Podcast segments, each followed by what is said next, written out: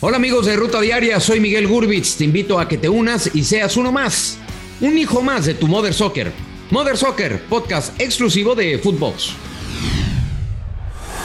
Esto es Footbox Today.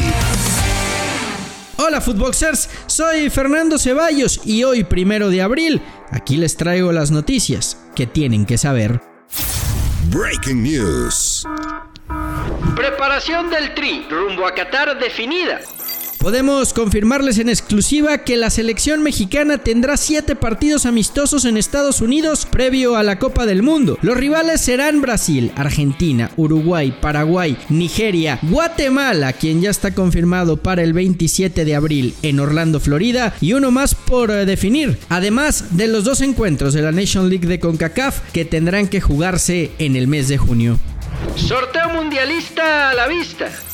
Hoy se darán a conocer los grupos de Qatar 2022. Los bombos están de la siguiente manera. Bombo 1, Qatar, Brasil, Bélgica, Francia, Argentina, Inglaterra, España y Portugal. En el bombo 2, México, Países Bajos, Dinamarca, Alemania, Uruguay, Suiza, Estados Unidos y Croacia. Bombo 3, Senegal, Irán, Japón, Marruecos, Serbia, Polonia, Corea del Sur y Túnez. Bombo 4, Camerún, Canadá, Ecuador, Arabia Saudita, Ghana y los ganadores de los repechajes entre Costa Rica y Nueva Zelanda.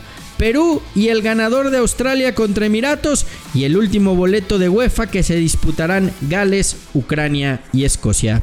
Tata se queda. John de Luisa, presidente de la Federación Mexicana de Fútbol, confirmó que Gerardo Martino dirigirá al Tri en Qatar 2022. Nosotros hemos estado firmes, sabemos del trabajo y de la capacidad. Desafortunadamente tuvo el problema en la retina que fue recurrente, pero con uh, la ilusión de que esté muy bien él y que podamos empujar juntos todos el camino hacia aquí, hacia Qatar en noviembre de este año. Operación exitosa. Tata Martino salió sin problema alguno de su tercera intervención quirúrgica de la retina del ojo y ya se encuentra en su residencia mexicana para continuar con la recuperación. México en el top 10. La selección mexicana quedó ubicada en el noveno puesto del ranking mensual de la FIFA con 1.658 puntos. El primer lugar es para Brasil, seguido de Bélgica, Francia, Argentina, Inglaterra, Italia, España, Portugal, México y Países Bajos, quienes completan la lista de los mejores 10. Duda para la Champions.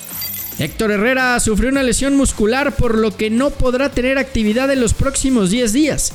Se perdería los partidos contra Alaves y Mallorca de la Liga y posiblemente la ida de los cuartos de final de la Champions ante el Manchester City. Angulo fuera de la máquina. Cruz Azul confirmó que el atacante ecuatoriano culminó su relación contractual con el equipo capitalino. Su futuro sería con el Santos de Brasil. Sebastián Jurado habló sobre la baja de su ex compañero. Brian es un gran compañero, un extraordinario ser humano. Eh, y bueno, las cosas que aportó aquí al, club, al plantel, al grupo, siempre va a ser muy importante, eh, siempre eh, recordado con cariño y, deseándole el, mayor de los éxitos, que Dios lo bendiga mucho en sus planes a, corto, mediano y largo plazo y que le vaya de maravilla en, en todo lo que venga. Nosotros ahora a enfocarnos en, en, lo que resta del torneo, en la Conca Champions y, y, en todos los proyectos que tenemos en puerta. Un Vasco que entusiasma.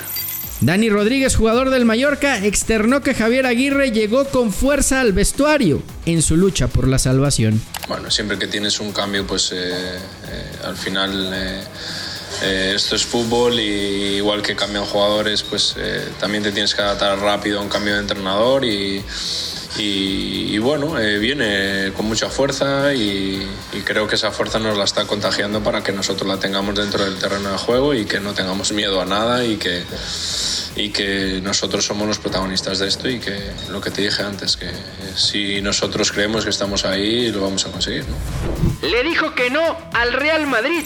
El italiano Massimiliano Allegri confesó que en su momento tenía todo arreglado para dirigir al Real Madrid y que incluso llegó a tener un acuerdo firmado. Sin embargo, el propio Allegri le habría comunicado a Florentino Pérez su cambio de opinión para volver a dirigir a la Juventus. Esto fue Footbox Today.